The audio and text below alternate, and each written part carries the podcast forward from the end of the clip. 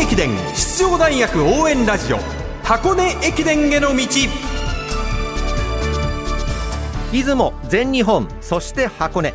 学生三大駅伝すべてを実況中継する文化放送ではこの箱根駅伝への道でクライマックスの箱根駅伝に向けて奮闘するチームを応援紹介しています。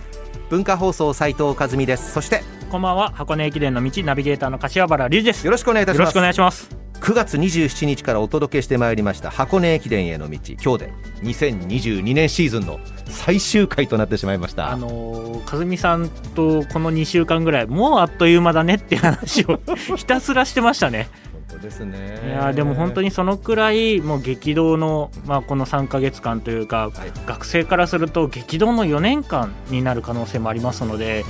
我々がご協力できたっていうのは本当に誇らしいことですね。ありがたいことです今日は大学駅伝3冠を狙う駒澤大学と55年ぶりに箱根路に復帰する立教大学をご紹介いたします。早速駒澤大学から参りましょう。指導28年目で3冠へのチャレンジは3度目大八木弘之監督です。昨年以上に、えー、選手層も、えー、熱くなりました。スピード力持久力すべ、えー、てにおいて、えー、レベルアップしてきたかなという思いでいます松合宿がですね、昨年うまくいかなかったところもありましたので、訂正しながらですね、えー、しっかりやれてきたかなという感じがします。今年はやはり選手たちからのその熱い思いっていうんですかね、三冠をやるんだという気持ちが、チーム全体にやっぱりそれは、えー、思いになってきましたので、えー、三冠目指して頑張っていきたいなと思っております。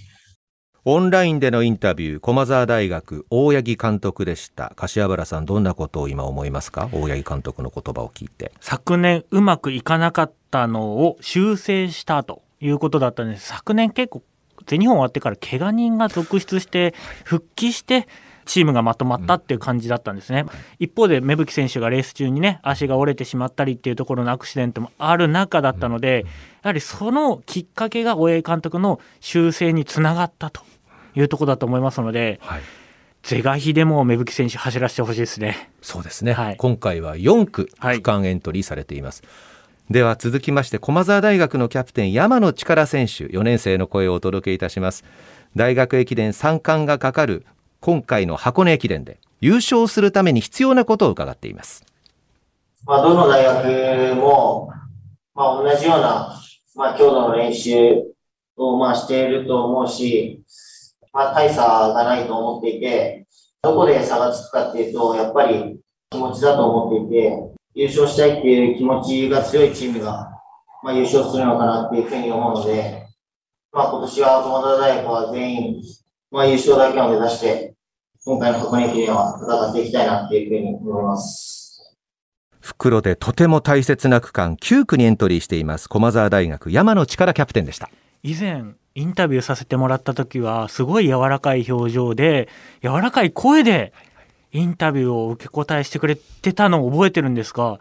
それとはガラッと違った5期で優勝を目指してやってますってことを言う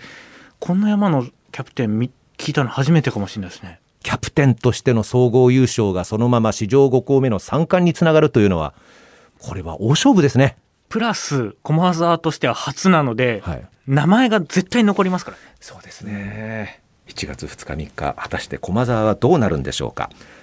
続きまして日本一早い監督、はい、立教大学、上野雄一郎監督の声をお届けしましょう。最初立教大学は次回100回大会で本戦復帰を目指していたんですが1年前倒して悲願を成し遂げたんですよね。上野監督共同取材行かせていただきましたがずっとまっすぐでしたね。まっすぐ。インタビューをこう隠すっていうところが監督の手腕でもあるしテクニックでもあるんですよね、はいはい、ただもう僕は隠しませんと全部大っぴらに言いますっていうところのまっすぐさがありましたねそうですかそんな上野監督に柏原さんがマイクを向けてくださったんですよね。はい。現役時代は中央大学のエースとして活躍した上野監督に指導理念を伺いました。自分は君たちの一番そばにいて何でも信頼できる監督だよっていうのをしっかり作っていくっていうのと16分の選手もいましたし16分の気持ちってわからないわけじゃないんですよ。なんでかって自分だって陸上やってなくて始めた時は16分切れなかったですよ。結構陸上長い期間やってるんでそのタイムってなったらもっと苦しんで頑張ってきた部分もあるのでそれを分かった上で接してたので全然自分もそういう子たちの気持ちをしっかり感じれて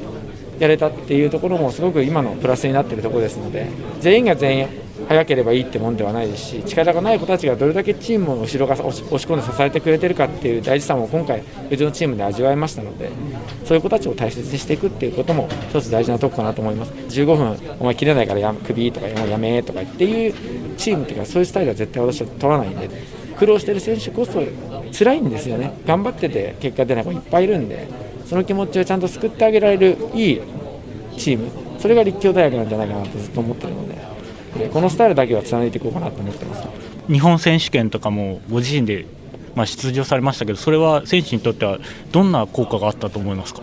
一時期はもう監督は別物みたいな形だったんですけどもこうやって13分台大きく近づいてきた28分20秒30秒とかたくさん出てきてこれ勝てるっていう気持ちが芽生え始めて一気にタイム向上してきたっていう部分は多分あると思います。あと1500に関してはもう僕他の選手は勝てないんで速くてそういう部分で自分も若干負けたくないって気持ちも最近出てて、相乗効果だけではないと思いますけど、僕を練習で抜いたりとか追いつけなかったりするとめっちゃ喜ぶんで、僕は悔しいんですけど、選手たちのなんか楽しみでもあっていいのかなって、でも負けるつもりはまだないんで、5000メートルに関しては。